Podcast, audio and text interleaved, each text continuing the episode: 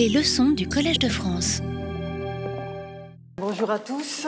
Bien, comme vous le savez, comme nous l'avons entreaperçu la semaine dernière, le monde de l'Iliade est fait de sang et de fureur, et l'intervention des dieux tisse le fil de l'intrigue qui s'y déploie.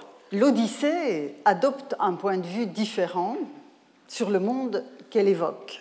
Mais la différence se marque aussi entre les deux épopées. La différence se marque aussi dans le nombre d'agents, divins identifiés qui vont peser sur l'intrigue.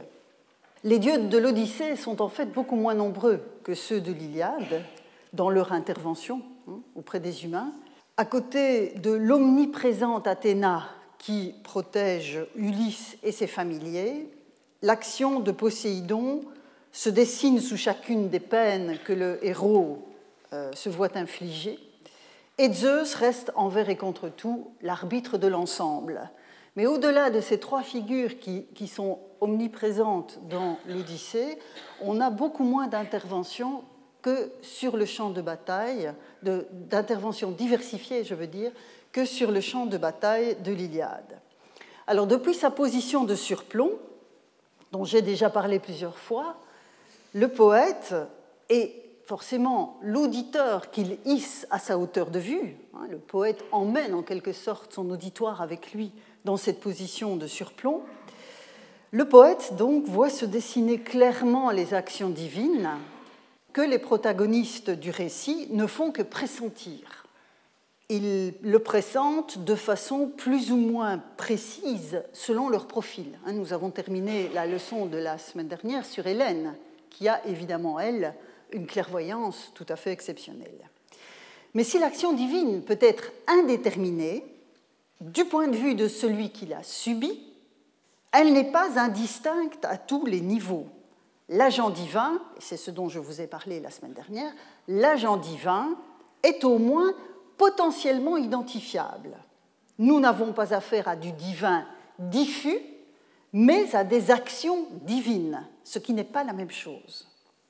Si vous étiez déjà présent l'an dernier, euh, quand j'ai parlé du passage du livre 2 d'Hérodote sur les dieux des Pélages, que je vous remets sous les yeux ici, je vous avais tenu à peu près le même discours, à peu près le même langage.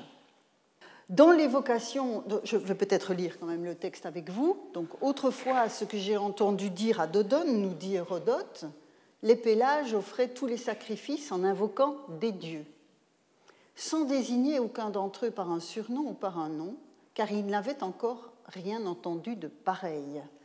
Il les avait appelés Théous en parlant de cette considération que c'est pour avoir établi l'ordre dans l'univers que les dieux présidaient à la répartition de toutes choses. Donc c'est au livre 2, euh, chapitre 52. Et quand nous avions travaillé ensemble sur euh, ce texte, j'avais souligné de façon euh, insistante que les théoi honorés par les Pélages ne sont pas une sorte de divin diffus non plus. Hérodote utilise bel et bien le pluriel qui témoigne d'un collectif. Chaque théos était potentiellement identifiable, mais il a fallu, selon Hérodote, puisque c'est son, propos dans ce livre 2, que soit intégrée la manière égyptienne, que soit intégrée par les, les Pélages la manière égyptienne de désigner les dieux par un nom, pour que ce processus de dénomination s'enclenche. Mais ce que je veux souligner aussi, en vous remettant cette diapositive sous les yeux, c'est l'intéressante étymologie qu'Hérodote donne de théos avec le participe de titémi, tentos, ici, car évidemment, si je fais abstraction du caractère fantaisiste de cette étymologie, je vous ai dit en commençant le cours qu'on ne connaissait pas l'étymologie de théos. Ici, c'est une par-étymologie d'Hérodote. Donc si je fais abstraction du caractère fantaisiste, linguistiquement fantaisiste de l'étymologie, néanmoins la réflexion sous-jacente à ce genre d'affirmation est très intéressante. Et il reste le point de vue de l'ordonnancement du monde et de la répartition, ici nommé, noma nommé. Je vous ai parlé de répartition, de distribution à propos de l'étymologie de daimon. Donc vous voyez ici que c'est un point que nous devons vraiment garder en mémoire. On voit bien que dès qu'un grec, euh, à l'instar d'Hérodote, réfléchit à l'action divine, on peut voir surgir cette notion de répartition. Et comme elle est sous-jacente au nom même de daimon, c'est évidemment quelque chose d'essentiel. Pour en revenir à nos affaires immédiates, en laissant euh, Hérodote euh, derrière nous, on a des dieux pluriels, c'est la conclusion de la, de la leçon de la semaine dernière, on a des dieux pluriels et non un divin générique, que ce soit dans l'enquête d'Hérodote comme ici, ou dans la, dans la matière épique que nous avons commencé à investiguer la semaine dernière. Alors, je parlais du monde de sang et de fureur de l'Iliade, L'intrigue de l'Odyssée est évidemment tout autre, et la question se pose des implications de la notion de daimon dans ce cadre, qui n'est pas celui du champ de bataille, en plus des quelques situations odysséennes envisagées la semaine dernière. La semaine dernière, je vous ai surtout parlé d'Iliade, mais j'ai convoqué également quelques passages de l'Odyssée. Dans un premier temps, euh, aujourd'hui, je vais me pencher sur la, dimension du daimon, des daimonos, dans euh, l'Odyssée. Euh, nous avons en effet envisagé la semaine dernière quelques attestations du daimon en position de sujet dans l'Odyssée, quelques occurrences qui entraient en résonance avec les emplois iliadiques dont je vous parlais, et c'est pour ça que j'avais convoqué ces passages. Par exemple, je vous rappelle celui-ci au, au chant 2 euh, de l'Odyssée, à propos de, la, crainte euh, que Télémaque a de rencontrer euh, Nestor à Pylos. Je vous en ai parlé quand je vous ai présenté ce texte. Et c'est donc un daimon qui inspire une parole, une idée. Ce pouvait être une des manières de traduire l'action du daimon. Mais la plus large part des emplois de daimon en tant qu'agent d'une action le place du côté des effets de l'action divine sur le cours des événements que le protagoniste qui ressent cette action est amené à traverser. Et dans ce cas, les effets peuvent être génériques, on va le voir, ou spécifiques. Alors je ne vais évidemment pas entrer dans le détail de chaque exemple, mais pour vous donner un aperçu global euh, et le plus euh, significatif possible des différents emplois de euh, Daimon en, position d'agent dans l'Odyssée, au-delà de ces quelques exemples que je vous avais déjà mis sous les yeux. J'ai repris euh, en deux diapositives euh, les différents emplois. Nous allons les parcourir euh, ensemble et j'en tirerai les différentes, remarques et différents commentaires. Donc, vous voyez qu'il y a différents protagonistes qui sont engagés dans ce, rapport au daimon. Vous remarquez aussi que toutes mes entrées commencent par selon, selon un personnage ou racontant ces mots. Donc nous sommes ici dans un, contexte où s'exprime chaque fois le point de vue. Un point de vue, c'est essentiel pour mon propos. Donc on passe ça en revue ensemble rapidement. Donc selon Télémaque, c'est un daimon qui lui enverra des mots s'il chasse sa mère de la demeure d'Ulysse et qu'elle invoque les terribles Érénies. Selon Nestor, c'est un daimon qui a préparé des mots pour les Achéens après la guerre de Troie, hein, le retour problématique de l'armée euh, grecque après la chute de la cité. Selon Ulysse, c'est un daimon qui est susceptible de déchaîner un monstre marin contre lui. Et une fois jeté sur les plages de Phéacie par un daimon, il s'interroge sur les mots qui l'attendent. Donc, point de vue d'Ulysse, interrogation interne d'Ulysse, intérieure. Quand il va raconter ces mots à Arethée, la reine des Phéaciens, Ulysse explique que personne ne fréquente l'antre de Calypso, dont il revient, mais qu'un daimon y a conduit. Selon Éole, le dieu des vents, chez qui euh, Ulysse se retrouve une deuxième fois, euh, ce qui est évidemment très surprenant aux yeux du, du dieu en question, c'est un certain daimon, vous voyez ici le tis, un certain daimon qui doit avoir assailli Ulysse pour l'empêcher de rentrer chez lui, puisqu'il se retrouve à nouveau dans la demeure du maître des vents. Selon Ulysse encore, c'est un daimon qui endort les vagues à l'approche de l'île des sirènes. Donc vous voyez chaque fois une action analysée du point de vue de celui qui parle. Et si on prend la deuxième diapositive avec les différents euh, éléments encore, vous voyez, à nouveau, vous avez chaque fois un point de vue qui s'exprime. Selon Ulysse, donc c'est un daimon qui médite sa perte et celle de ses compagnons sur l'île du Soleil. Les prétendants considèrent que c'est un daimon qui affectait les macs qu'ils attendaient en embuscade leur a échappé et est rentré à Ithaque. Euh, selon Ulysse, qui est toujours déguisé en mendiant, hein, dans la première partie de sa présence à Ithaque, il prend la, forme d'un mendiant, l'apparence d'un mendiant. Il faudra qu'un daimon évite aux prétendants de croiser la route d'Ulysse, c'est-à-dire il parle de lui, mais comme il est déguisé, ça n'apparaît pas, quand il reviendra au pays. Selon Pénélope, c'est un daimon qui ne cesse de l'accabler de mots, lui donne un deuil sans fin. Selon Ulysse, toujours, c'est un daimon qui l'a ramené en Ithaque, ce qui est une bonne nouvelle pour son père, mais dans la perspective des prétendants, il s'agit d'un daimon négatif. Et enfin, selon Eumée, le porcher d'Ithaque, qui ne l'a pas encore reconnu, c'est un daimon qui a assigné une vie d'errance à Ulysse, toujours déguisé en mendiant.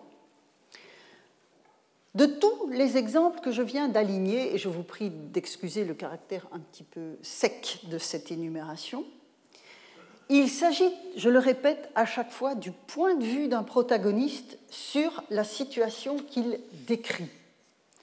Protagoniste qui ne dispose pas de la vision d'ensemble assumée comme telle par le poète lui-même, comme dans l'Iliade. De ce point de vue-là, la position de surplomb du poète est évidemment la même que ce soit dans l'Iliade ou dans l'Odyssée. En l'occurrence, le locuteur, quel qu'il soit, évoque une activité suprahumaine dont l'impact, dans les exemples que je vous ai montrés, dont l'impact est globalement négatif sur le déroulé de son existence présente ou d'un autre personnage dont il parle. Hein, dans le cas de Mé, c'est très clair. Ici, il parle du daimon qui a assigné une vie d'errance à Ulysse. Donc, soit le point de vue exprime l'effet d'un daimon sur la vie elle-même du protagoniste, c'est le cas de Pénélope par exemple, ou le point de vue de celui qui parle sur euh, l'état de la vie d'une autre personne. À tel point d'ailleurs, cette dimension négative est telle que certains commentateurs y ont vu l'indice que le daimon, un daimon, attestait une certaine vision générique du mauvais sort sans autre forme d'identification. Donc c'est une interprétation que l'on trouve pour rendre compte de ces différents passages. Le, un daimon, ce serait équivalent au mauvais sort. Mais les exemples d'un daimon agissant dans l'Odyssée que j'ai laissé jusqu'à présent euh, de côté invitent à ne pas précipiter ce type d'interprétation. Et je voudrais vous les soumettre de façon plus précise que ce déroulé un peu euh, abrupt de différents euh, passages. Alors, le premier passage que je veux vous soumettre est tiré du livre 5 et donc de l'Odyssée, hein, je suis toujours dans l'Odyssée. Ulysse dérive misérablement depuis l'île de Calypso et il désespère de jamais arriver chez les Phéaciens, puisque Poséidon s'acharne à démonter la mer, à démonter les flots. Ce passage est très connu. La déesse Ino, euh, qui l'aperçoit en difficulté, le convainc d'abandonner le frêle esquif sur lequel il est ballotté pour se saisir du voile divin que la déesse lui confie. Durant deux jours et deux nuits, Ulysse dérive, mais ne sombre pas, soutenu par l'immortel cadeau de cette déesse. Au troisième jour, le vent tombe et la terre apparaît. Le, poète va dès lors exprimer la pensée du naufragé. Et je lis avec vous la traduction, qui est celle de Mazon. Ô la joie des enfants qui, voient revivre un père qu'un long mal épuisant torturait sur son lit un terrible daimon en avait fait sa proie. Hein, vous voyez ici Stugeros daimon. Les dieux l'ont délivré, théoi, pour sa joie. Faut-il y voir dans ce passage ce qui n'a pas manqué d'être fait? Le signe que le daimon serait défavorable quand les dieux sont favorables, relayant du même coup l'interprétation de tous les passages que je viens de vous montrer rapidement avec cette connotation négative du mauvais sort. C'est loin d'être si simple au vu des exemples déjà évoqués et quand on se rappelle que le poète et son auditoire identifient absolument derrière le daimon en question la figure divine de Poséidon. Alors, pas évidemment, ici nous sommes dans une image, bien sûr, qui compare la situation d'Ulysse arrivant enfin au rivage de Phéacie à celui, à la joie de ceux qui voient euh, un père malade qui est enfin, euh, qui est enfin délivré. Mais derrière cette métaphore, cette image, vous avez une situation où le daimon en question n'est pas du tout un mauvais sort diffus, c'est Poséidon. C'est également difficile d'aller dans ce sens, donc dans le sens d'un mauvais sort générique, quand on regarde les prières que le porcher et le bouvier du lys vont adresser aux dieux pour le salut de leur maître. Ce sont deux passages importants que je convoque en même temps. D'abord, le, système formulaire est tout à fait parallèle, même si vous voyez, nous sommes au champ 17 dans un cas, au champ 21 dans l'autre. Et donc, c'est chaque fois euh, euh, le porcher, donc ce sont chaque fois des serviteurs d'Ulysse qui ne savent pas encore que leur maître est rentré, qui espèrent son retour. Dans le premier cas, celui de mai, il invoque donc, je lis avec vous, nymphe de cette source, fille de Zeus, si pour vous quelquefois Ulysse a fait brûler des cuisses de chevreau ou d'agneau, recouvertes d'une large couche de graisse, accordez-moi ce vœu, que le maître revienne qu'un daimon le ramène. Même formule,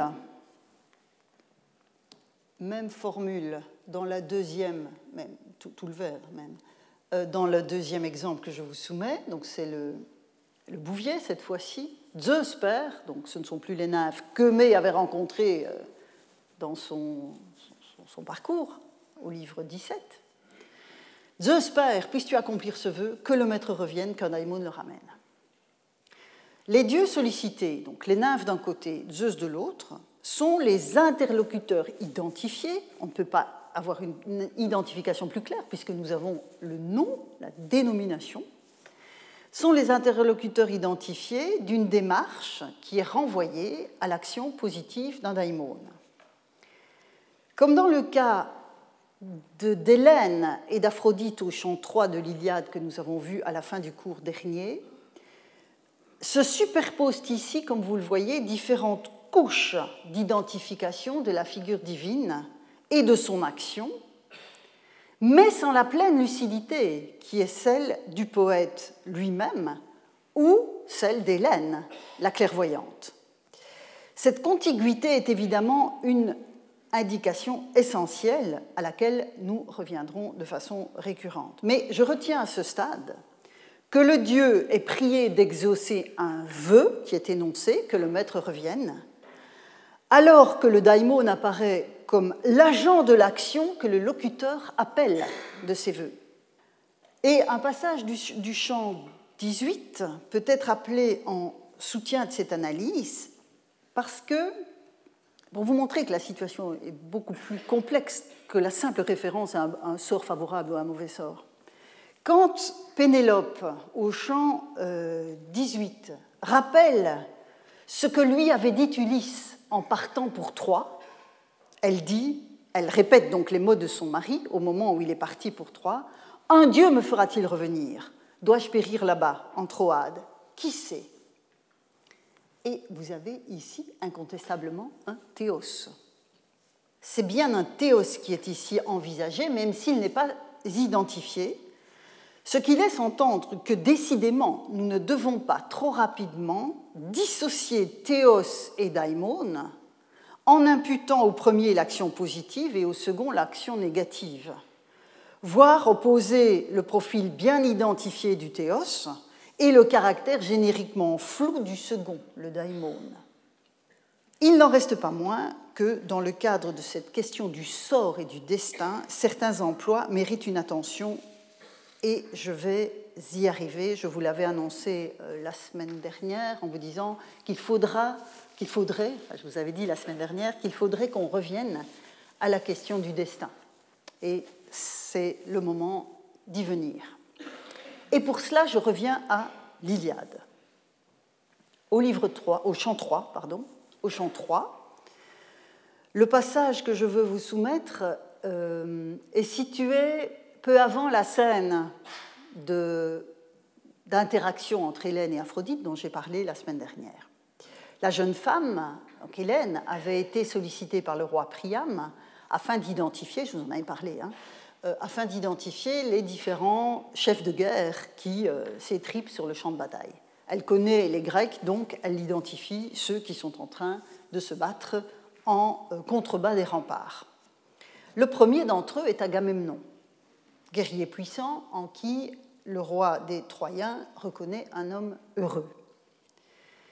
Et pour exprimer ce, caractère heureux d'Agamemnon aux yeux de Priam, voici ce qu'il dit à Hélène. Ah, bienheureuse Atride. Enfin, il, parle à Hélène, mais c'est comme s'il invoquait Agamemnon, qui évidemment ne peut pas l'entendre puisqu'il est sur le champ de bataille. Ah, bienheureuse Atride, rejetons de la Moira, Moiregenes, favori des dieux, Olbiodaimon. Ils sont nombreux, je vois, les fils des Achéens que tu as ployés sous ta loi. Trois adjectifs sont donc successivement utilisés par Priam pour souligner le statut d'Agamemnon dans la manière dont il le, voit.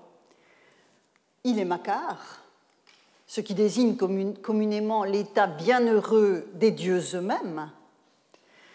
Il est ensuite Moiregenes et Olbiodaimon. Deux adjectifs qui sont forgés pour l'occasion et qui restent absolument inusités par la suite dans toute la tradition littéraire, sauf évidemment dans les commentaires de ce vers de l'Iliade. Moiregenes est construit de la même manière que l'adjectif diogenes qu'on a déjà vu passer mais que je n'avais pas commenté, qui est régulièrement utilisé dans l'Iliade pour qualifier les rois ou leurs héritiers et pour qualifier Ulysse exclusivement dans l'Odyssée.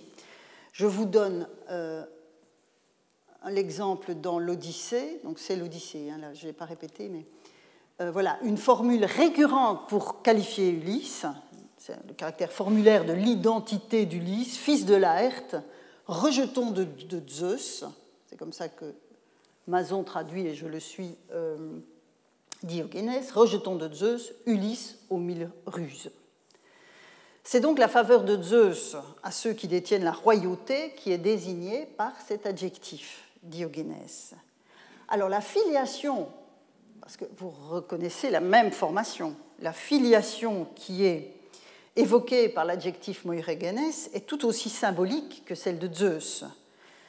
Ce que Priam exprime ici avec cet adjectif, c'est la faveur euh, dont Agamemnon a joui à sa naissance dans la dévolution de la part de vie qui lui revient. La moira, c'est ça que cela signifie. Et cette part de vie, donc rejetons de la moira, dit, Mason, cette part de vie est positive. C'est ainsi que euh, Priam le comprend. Dans un, dans un ordre d'idées comparable, nous disons aujourd'hui que quelqu'un est né sous une bonne étoile. Hein, c'est un peu l'idée. Moiregenes va donc dire quelque chose de la qualité de vie de celui qui reçoit sa part à la naissance, tout particulièrement dans l'alternance des biens et des maux, qui est la définition même de la moira. Donc c'est la part dans le sens où ce qui définit la condition humaine pour un grec, et j'aurai l'occasion de revenir sur ce point la semaine prochaine, ce qui définit la condition humaine pour un grec, c'est l'alternance des biens et des maux par rapport aux dieux qui sont éternellement heureux, bienheureux.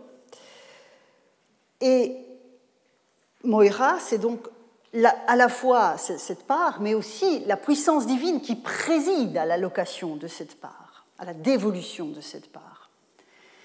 Et souvenez-vous du champ sémantique du verbe euh, meiraomai dont j'ai parlé quand on a évoqué la question des étymologies à propos des différents registres de la répartition. Un Moira est, vraiment dans ce, cadre-là. Apparaît, c'est une instance de répartition. Quant à Olbiodaimon, Évidemment, vous vous doutez bien que c'est ça qui m'intéresse surtout dans cette affaire.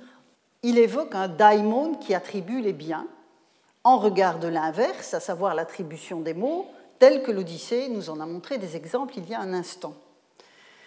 Les trois adjectifs alignés par Priam pour qualifier, pour exalter même la figure d'Agamemnon, dessinent en des éclairages différents la tonalité positive du roi de Mycène telle que Priam l'exprime.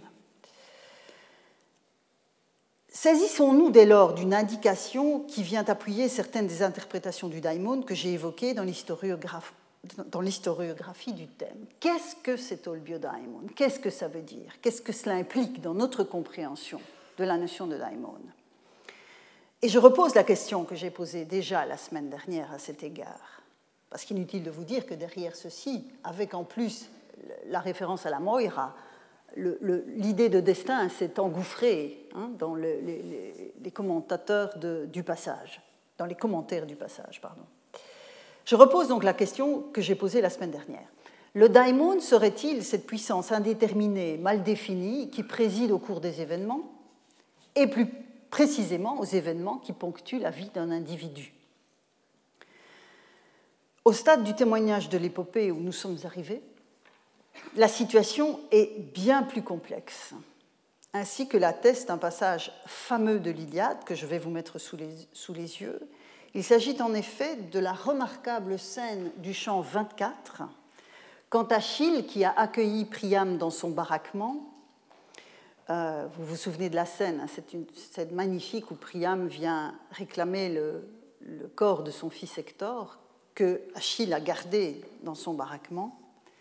Et donc cette, confrontation entre Achille et Priam est, un moment euh, particulièrement important de, l'épopée. Et à un moment donné, euh, Achille évoque la définition de la condition humaine. Les hommes sont condamnés à vivre dans la peine en regard des dieux à l'abri des soucis. Et c'est à ce moment-là qu'arrive ce, passage que je lis avec vous, deux jarres, ce sont des pitoïs. Retenez cela parce qu'on y reviendra euh, la semaine prochaine. Deux jarres sont plantées dans le sol de Zeus. L'une enferme les mots, l'autre les biens dont il nous fait présent. Vous voyez cette alternance de biens et de mots qui est fondamentale dans la vision de la condition humaine. C'est pour qui Zeus celui pour qui fait un mélange de ces dons rencontrera aujourd'hui le malheur et demain le bonheur. Mais de celui à qui il n'octroie que misère, il fait un être qu'on méprise. Une fin dévorante le poursuit à travers la terre immense. Il erre sans être honoré ni des dieux ni des hommes. C'est ainsi qu'appelés, les dieux ont octroyé de splendides présents, donc appelé son père. Cela dès la naissance. Il surpassait tous les autres humains en bonheur, en richesse. Il commandait ton myrmidon. À lui, un mortel avait été, à lui, un mortel avait été accordé une épouse divine, Thétis, mais à lui aussi le Dieu avait infligé un malheur. Il n'a point dans son palais donné le jour à des enfants faits pour régner, il n'y a engendré qu'un fils voué à mourir avant l'heure.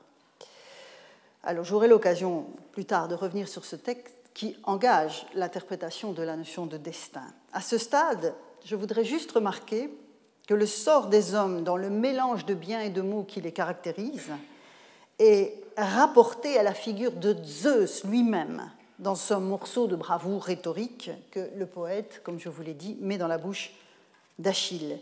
Et Hélène énoncera le même constat au chant 4 de l'Odyssée quand elle dit Mais le Dieu, parfois à l'un, parfois à l'autre, Zeus, donc c'est pour ça que là j'ai traduit en suivant Mason le Dieu, euh, donc je récapitule, mais le Dieu parfois à l'un, parfois à l'autre, Zeus donne le bonheur et les maux, car il peut tout. De même, Eumée au chant 14, s'adressant à Ulysse qu'il n'a pas encore reconnu, rapporte au Dieu cette alternance de biens et de maux. Mange, dit-il à Ulysse, hôte infortuné puisqu'il ne sait pas qui il est, et délecte-toi de ses mets tels qu'ils se présentent, tantôt le Dieu donnera une chose, tantôt il la laissera tomber, selon ce qu'il aura conçu en son cœur, car il peut tout. À nouveau, la formule que nous avons vue euh, il y a un instant. Sur cet arrière-plan, je reviens à au 3 de l'Iliade et à l'Olbiodaimon. La formation du mot et son contenu sémantique, mais c'est un apax, hein. donc on ne trouve cet adjectif qu'à cet endroit euh, de, la, tradition littéraire, sauf les commentaires du, du vers. Donc la formation du mot et son contenu sémantique en font une sorte de synonyme de eudaimon. Eudaimon qui n'est pas attesté non plus chez Homère, mais dont la fortune sera faite à partir des iodes, et nous le verrons euh, au cours des, deux cours qui vont, euh, qui vont suivre. Donc cet eudaimon qui exprime le fait qu'un humain est heureux, euh, qui, donc cette fortune qui sera faite après les travaux et les jours. Donc on a l'impression ici avec Olbiodaimon d'avoir une sorte d'anticipation sur, euh, de, vocabulaire sur la notion de daimon. Alors ici, j'ai conservé la traduction de Mason, favori des dieux, mais en fait il s'agit d'une interprétation. Pour faire droit aux deux composés de l'adjectif, ici employé au vocatif, euh, il faut traduire le terme par l'expression qu'un, celui qu'un daimon rend prospère. Si on, alors c'est évidemment pas très beau, hein, donc favori des dieux, ça rencontre la, je dirais l'esthétique et l'élégance de la traduction, mais comme nous sommes dans une autre dimension interprétative, si on doit rendre cet, adjectif, c'est celui qu'un daimon rend prospère. La juxtaposition donc, de cet apax avec cette autre rareté qu'est Moiregenes installe l'interprétation de Priam dans le registre de la destinée positive d'un être humain. Et pour creuser ce sillon, encore, en convoquant d'autres passages et essayer d'approfondir notre compréhension de ce terme, je vous soumets, et toujours donc dans cette réflexion sur le destin, sur cette notion de destin avec des guillemets, vous voyez qu'à trois reprises dans l'Iliade, on va trouver la même formule, la même formulation, dans la bouche de l'un euh, des personnages, qui dit à l'autre, alors c'est Hector qui parle à Ajax, c'est Priam qui parle au conseil des Troyens, c'est l'envoyé des Troyens qui parle aux Achéens, donc les interlocuteurs peuvent être variables, mais chaque fois ils disent Nous combattrons plus tard, jusqu'au jour où un daimon, vous l'avez ici, nous départagera et à l'un de nos deux peuples accordera la victoire. Il s'agit d'une formule dans laquelle, encore une fois, certains ont vu l'indication que daimon désignait ici une sorte de puissance surnaturelle indéfinie qui tenait entre ses mains le sort des deux armées et Hilde y voyait une puissance supérieure aux dieux eux-mêmes. Je, vous ai, je ne vous ai pas repris la, citation de Hilde ici, mais on l'avait vu passer la semaine dernière à propos d'un autre passage. Un autre auteur dont je ne vous ai pas encore parlé, mais sur lequel je vais m'arrêter dans un instant, à savoir Gilbert François, dans un ouvrage euh, significativement intitulé Le polythéisme et l'emploi au singulier du mot théos daimon dans la littérature grecque d'Homère, euh, à Platon, Gilbert François faisait une puissance, en faisait donc de ce daimon euh, dans les trois passages que j'ai évoqués, en faisait une puissance surnaturelle, mal définie, qui serait de ce fait, je le cite, volontiers considérée comme la cause d'événements fortuits et que nous pourrions appeler le sort. Et il suivait en cela, c'est pour ça que j'ai repris son, sa référence ici, un article de. Enfin, il suivait Martin Nilsson dans un article publié dans les années 20. Et dans cet article, Nilsson opposait l'indétermination véhiculée par Daimon à la détermination, voire l'individualité véhiculée par Théos. Donc vous voyez qu'on est sans cesse dans ce cadre, dans, l'historiographie qui, refleurit ici de façon euh, récurrente dans mon propos, vous voyez que cette tendance à comprendre le daimon comme une puissance indéterminée, euh, un divin diffus euh, indéterminé par rapport au théos qui serait déterminé davantage, et donc continue. Mais nous avons vu jusqu'ici, du moins j'espère vous l'avoir bien montré, nous avons vu combien cette distinction dans les textes en tout cas euh, de l'épopée, était avant tout une question de point de vue sur la puissance ainsi désignée, qui est indéterminée du fait de l'ignorance des humains, mais qui est déterminée pour le poète en sa position de surplomb. Nous ne devons jamais perdre de vue que l'indétermination est conjoncturelle à l'intrigue elle-même. Et tous les points de vue que j'ai alignés il y a un instant dans l'Odyssée, avec tous ces selon tel ou tel protagoniste, le montrent à suffisance. Et avant d'en arriver euh, à un dossier bien spécifique de l'épopée euh, auquel je vais m'arrêter aujourd'hui, je voudrais vous soumettre un autre passage pour lequel je vous avoue ma, ma grande difficulté. Mais la recherche est ça aussi. On doit déployer toutes les. On ne doit pas escamoter les, les, les, difficultés. Et je vous soumets ce passage. Nous sommes au champ 8. Nous sommes au champ 8 et le combat entre les Achéens et les Troyens a repris de plus belle. Les, Achéens sont en mauvaise posture et ils fuient tous autant qu'ils sont. Pourtant, au cœur de la mêlée, Nestor et Diomède, donc deux, des, chefs achéens, risquent de mettre Hector en difficulté, ce que Zeus ne peut admettre à ce stade du siège de la cité. Il envoie donc un signe, et Nestor tente de convaincre Diomède en lui disant Viens, ça ne sert à rien, j'ai vu le signe de Zeus, s'il ne nous est pas favorable, nous n'avons pas intérêt à nous opposer à Hector. Et Diomède, à son corps défendant, se résout finalement à obéir à Nestor. Et il va alors subir les invectives d'Hector. Et Hector lui dit Fils de Tidée, personne autant que toi n'était prisé naguère des Danaens au prompt coursier. Tu avais deux places d'honneur et viande et coupe pleine. Mais de ce jour, ils te mépriseront puisque tu t'es mué en femme. Quand on s'enfuit, forcément, on est une femme. Va-t'en à la malheur, misérable poupée. Je ne céderai point et tu ne mettras pas le pied sur nos remparts. Tu n'emmèneras pas nos femmes sur tes nefs. Je t'aurai d'abord envoyé un daimon. Alors, Paul Mazon a traduit le deuxième hémistiche du vers, donc par Je t'aurai d'abord donné ton destin. Moi, je suis revenu à une version plus littérale, sans traduire à nouveau daimon, puisque je ne le fais pas depuis le début de ce cours, et je vous ai expliqué pourquoi.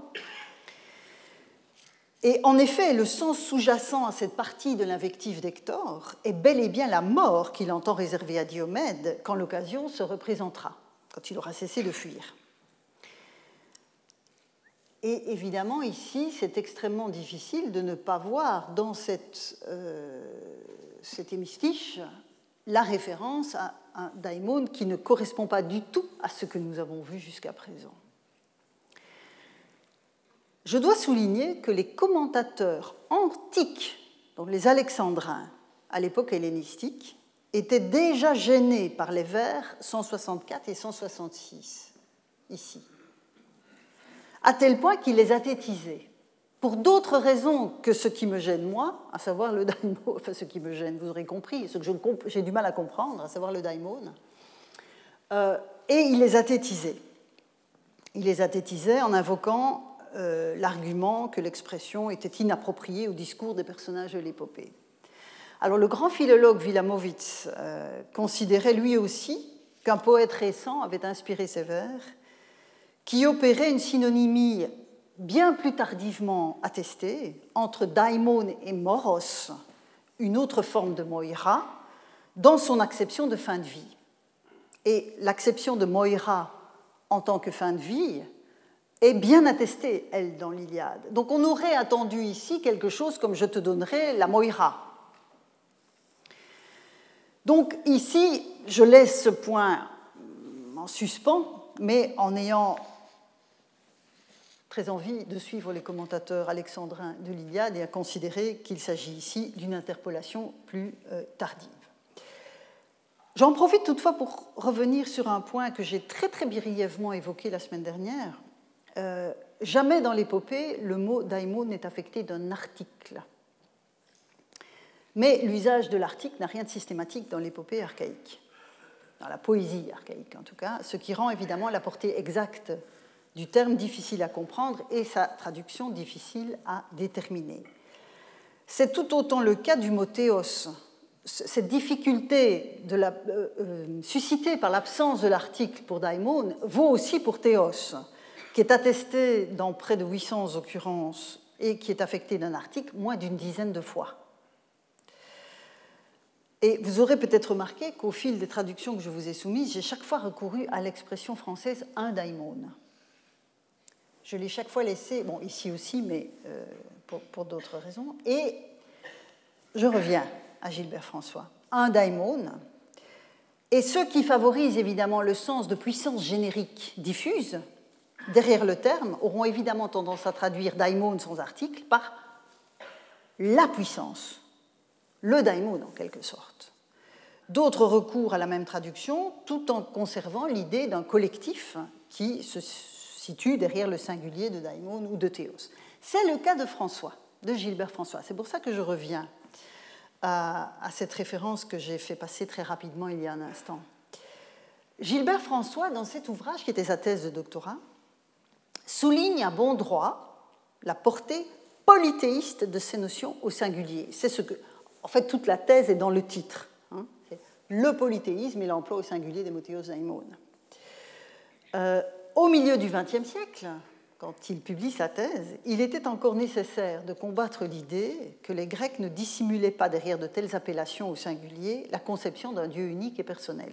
C'est en fait ça, l'idole polémique de François, de Gilbert François dans sa thèse, c'est euh, nous avons affaire à du polythéisme. Cessons de voir un monothéisme larvé derrière ces emplois au singulier de Théos et de Daimon. Et à l'époque, il était encore nécessaire de souligner vigoureusement. J'ose espérer que ce n'est plus le cas aujourd'hui. Euh, il me paraît néanmoins, donc je souscris évidemment pleinement au caractère résolument polythéiste de ces usages au singulier, c'est tout l'objet de la démonstration que je suis en train de vous soumettre, euh, mais il me paraît néanmoins discutable de ne voir, comme, François le fait, dans nombre des usages épiques du daimon ainsi identifié, un simple singulier collectif. Et je laisse Théos de côté, hein, je m'occupe de daimon. En absence de l'article, l'identification de daimon comme le daimon est une pétition de principe fondée sur l'idée que les auditeurs d'Homère se représentaient la puissance divine, qu'elle soit diffuse ou collectivement assumée par les dieux. Or, dans tous les cas que nous avons passés en revue, si je mets de côté le dernier, euh, qui reste mystérieux, euh, dans tous les cas que nous avons passés en revue, il s'agit effectivement de puissance divine, bien sûr, d'une action divine, d'une puissance divine en action, mais elle n'est pas diffuse et elle n'est pas nécessairement collective. Il est possible, sans nullement forcer les textes, d'y retrouver le point de vue du locuteur sur une action divine dont il ne peut identifier l'agent, mais pour, lequel, pour laquelle pardon, cet agent existe. Que cet agent soit potentiellement collectif, comme dans le cas des nymphes invoquées par Eumée, c'est évidemment une hypothèse à prendre en compte, mais c'est la collectivité d'un groupe collectif. Ce n'est pas la collectivité vague de tous les dieux. La notion de puissance naturelle ou puissance divine telle que les présuppose Gilbert François n'est pas nécessaire pour rendre compte des emplois homériques, puisqu'ils peuvent être interprétés en clés plurielles sans aucune difficulté, quand on tient compte du point de vue adopté. Donc, je vous dis, la contextualisation de tout ça est fondamentale. Et je rejoins donc les conclusions provisoires de la semaine dernière avec l'accent placé sur l'action divine. Et donc, dans le cas d'Agamemnon, je reviens à Olbiodaimon, c'est véritablement cette idée que euh, un daimon le favorise un daimon le favorise, mais ce, peuvent être différents dieux à différents moments de son existence. Simplement pour celui qui exprime cette qualité de sa vie, l'identification n'est pas possible à ce moment-là. J'en arrive à présent, et ce sera le dernier point euh, pour aujourd'hui, à ce petit dossier circonscrit, bien circonscrit, dans l'épopée. Il s'agit en fait d'une apostrophe, d'une apostrophe qui est un dérivé adjectival, qui est fondé sur un dérivé adjectival de daimon, sous la forme daimonios. Vous avez ici daimonios l'adjectif, et le, vocatif de cette invocation, euh, au masculin, plus rare, daimonie au féminin. Et donc il s'agit chaque fois d'un vocatif, puisque c'est une apostrophe, et elle apparaît dans la bouche de différents personnages de l'intrigue quand il s'adresse à un autre. Alors, l'absence d'autres formes déclinées de cet adjectif rend évidemment l'analyse difficile, car le caractère figé de telles appellations, de telles interpellations même, laisse entendre que la relation de l'adjectif avec daimon pourrait s'être en quelque sorte démonétisée. On a affaire à quelque chose qui est figé. Je ne veux pas dire fossilisé, ce serait trop dire, mais vous voyez ce que je veux dire, cette démonétisation une telle apostrophe surgit 22 euh, fois, une bonne vingtaine de, fois dans l'épopée, et les protagonistes en sont majoritairement des humains. Je vous donne quelques exemples. Ulysse va interpeller de la sorte des soldats en débandade, les soldats de son armée en débandade. Hector va s'adresser de cette manière à Paris. Andromaque va s'adresser à Hector. Diomède va s'adresser à Agamemnon. Ajax à Hector. Priam à Écube. Eumée à Ulysse, qu'il n'a pas encore reconnu, c'est le passage que nous avons vu tout à l'heure. Télémaque va interpeller de cette manière les prétendants. Ulysse va le faire pour les servantes infidèles, euh, mais il va le faire aussi, il va utiliser la même apostrophe pour Pénélope elle-même. Pénélope va le faire pour s'adresser à Ulysse. Donc vous voyez que les quatre figures sont extrêmement variées. Et donc, comme ces quatre figures sont variées, la relation entre les protagonistes de tous ces dialogues, où intervient cette appellation daimonier ou daimonier. Donc la relation ne livre pas d'éléments récurrents qui permettraient de comprendre par la qualité même de cette relation le pourquoi de cette apostrophe. Il s'agit aussi bien de discours entre époux, hein, je vous ai parlé de Priam et d'Écube, de Pénélope et d'Ulysse, euh, entre compagnons d'armes, mais aussi entre ennemis, ça c'est pour l'Iliade, entre époux ou entre mendiants, entre Télémaque et les prétendants, entre le faux mendiant et des servantes dans l'Odyssée.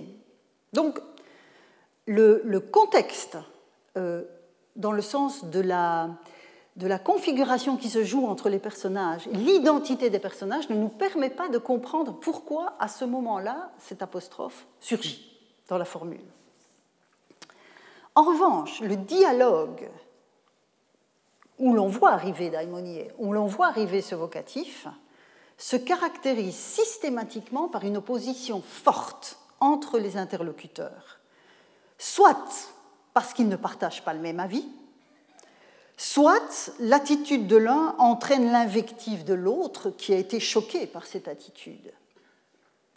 Celui qui apostrophe en recourant au vocatif daimonier entend que l'autre modifie soit son point de vue, soit son comportement. Donc il y a un contexte de forte tension entre les personnages en question. Or, vous vous souviendrez qu'un daimon, en tant que manifestation de l'action d'un Dieu ressenti de l'intérieur comme de l'extérieur, peut se traduire en pensée, en parole ou en acte. Dès lors, n'est-ce pas cela Hein, vous voyez, j'avais remis le, passage de, du chant 14 de l'Odyssée. Dès lors, n'est-ce pas cela que dit le vocatif de l'adjectif forgé sur daimon, du moins au départ? À savoir que du point de vue de celui qui apostrophe son interlocuteur, ce dernier est saisi, inspiré, transporté par quelque chose d'extérieur à lui, et qui le mène dans une direction inadéquate, voire aberrante, en tout cas pour celui qui l'interpelle ainsi. Vous remarquerez que nous sommes toujours dans une question de point de vue. En bref, celui à qui on s'adresse de cette manière dépasse les limites attendues d'un discours ou d'une attitude. Mais au stade de l'usage d'un tel vocatif, tel que nous l'avons sous les yeux dans l'épopée, il s'est figé dans une expression standardisée. Il semble bien s'être démonétisé à tel point, et ce sont les trois cas sur les 22 sur lesquels je voudrais encore m'arrêter, à tel point que cette expression peut être placée dans la bouche d'un dieu, ce qui est pour le moins paradoxal, vous en conviendrez, puisque si j'ai raison de penser qu'avec Daimon nous avons l'action d'un dieu, il est difficile de considérer, parmi les humains, hein, il est difficile de comprendre pourquoi un dieu peut être ainsi invectivé. Et donc deux occurrences s'inscrivent dans le cadre d'une dispute entre Zeus et Héra. Et le troisième exemple nous renvoie au chant 3 avec, entre Hélène et Aphrodite. Donc voilà les trois cas où on a l'air d'être face à une contradiction par rapport à l'analyse que je vous ai soumise jusqu'ici. Donc, premier chant, 1, Héra euh, sait que Thétis est venue voir Zeus euh, et euh, elle veut savoir ce qui se trame. Et donc Zeus en a assez d'être harcelé par son épouse. Et il lui dit, donc l'assembleur de nuées, Zeus ainsi lui réplique Ah, daimonie, que Mason traduit par pauvre folle, toujours prête à imaginer, hein, toujours prête à, me pourchasser. dans ici ce passage, euh, même chose, Héra est en colère noire contre les Troyens et Zeus l'invective. L'assembleur de nuées, Zeus, alors violemment s'irrite et dit Ah, pauvre folle, hein, vous avez de nouveau le daimonie. Hein. En quoi donc Priam et les fils de Priam te font-ils tant de mal que tu t'obstines avec fureur à détruire la belle cité d'Ilion? Et ça, continue. Le dernier passage, l'apostrophe est, placée dans la bouche d'Hélène, d'Hélène qui va invectiver Aphrodite sur les remparts de Troie. Euh, elle résiste donc, Hélène, on l'a vu, à la tentative de persuasion de la déesse, et elle l'apostrophe en daimoniae Ah, pauvre folle, pourquoi ce besoin de me séduire? Il s'agit dans les trois cas, de l'application surprenante d'un tel adjectif à une déesse, alors que seuls les humains sont susceptibles d'être saisis par un daimon, par l'action divine. C'est une indication qui me semble conforter l'hypothèse d'une sorte de démonétisation euh, de l'invective par rapport au sens premier que traduit sa forme même. Alors je vais recourir à une, comparaison un peu approximative, vous m'en excuserez, mais quand vous apostrophez quelqu'un en lui disant Mais quelle mouche t'a piqué vous pensez sans doute aussi peu à une mouche concrète qu'un des protagonistes de l'épopée n'est censé se référer à une action divine en qualifiant son interlocuteur de daimonier. Hein, c'est ça que j'appelle la démonétisation. La traduction littérale de l'invective pourrait être toi qu'un daimon a saisi, voire toi sur qui plane un daimon, ce qui permet de convoquer, au moins à titre d'hypothèse, toutes les déclinaisons de l'action possible du daimon. Mais en reprenant la liste des occurrences qui concernent les humains, donc je laisse de côté ces trois cas qui sont les preuves d'une démonétisation, mais je veux quand même comprendre comment, dans le contexte humain où on l'attend davantage, euh, ce, que signifie cette invective. Euh, si je reprends donc les, occurrences qui concernent les humains, je vois se dégager deux tendances principales. L'interlocuteur qualifié de daimonios, à l'esprit égaré et ses paroles en témoignent. Par exemple, quand Télémaque s'adresse aux prétendants qui sont d'une, dont la superbe le, stupéfie, hein, il, y a ce, débordement, cette outrecuidance. Euh, à moins que ce ne soit des actes. Les actes posés peuvent aussi générer ce genre d'invective. Donc c'est une première voie d'interprétation. Deuxième voie d'interprétation, l'interlocuteur qualifié de daimonios est durement frappé par toutes sortes de mots envoyés par un daimon. C'est le cas notamment quand Ulysse et Pénélope, parce qu'il y a quelques très beaux exemples dans l'Odyssée, au moment où Ulysse et Pénélope euh, se reconnaissent, enfin où Pénélope reconnaît Ulysse, Et donc, quand Ulysse l'invective de cette manière, c'est évidemment dans l'idée qu'elle a énormément souffert. Quand Priam s'adresse à son épouse de cette manière aussi, c'est dans la perspective des mots à venir qui viendront s'ajouter aux mots présents. donc on voit bien qu'il y a deux grandes tendances. Il y a l'égarement d'un côté, il y a le surcroît de malheur de l'autre. Et si j'en reviens à la question de la traduction, parce qu'évidemment, une traduction est toujours une interprétation, et nous avons, dans une certaine mesure, l'obligation de traduire, même si je me cache depuis le début derrière daimon en translittération. Mais pour daimonier, on va essayer, daimonios, daimonier, daimonie, on va essayer de traduire. Euh, la première voix, celle de l'esprit égaré et des paroles qui en témoignent, équivaut à une apostrophe, et Mazon a tout à fait raison, une apostrophe du type pauvre fou ou pauvre folle. La seconde, celle des malheurs qui accablent, peut être rendue par pauvre malheureux ou pauvre malheureuse. C'est ce que, vous voyez, ici, il a traduit par haute mange haute infortuné. Hein, bon, alors il a interprété, mais c'est pauvre malheureux, hein, malheureux étranger. Euh, et donc cette apostrophe dans la seconde voix peut être rendue par pauvre malheureux ou pauvre malheureuse, qui est une sorte de contrepoint, vous le remarquerez peut-être, de la qualité d'olbiodaimon que Priam, penché sur les remparts de Troie, avait repéré chez Agamemnon, celui qu'accompagnait un daimon pourvoyeur de prospérité.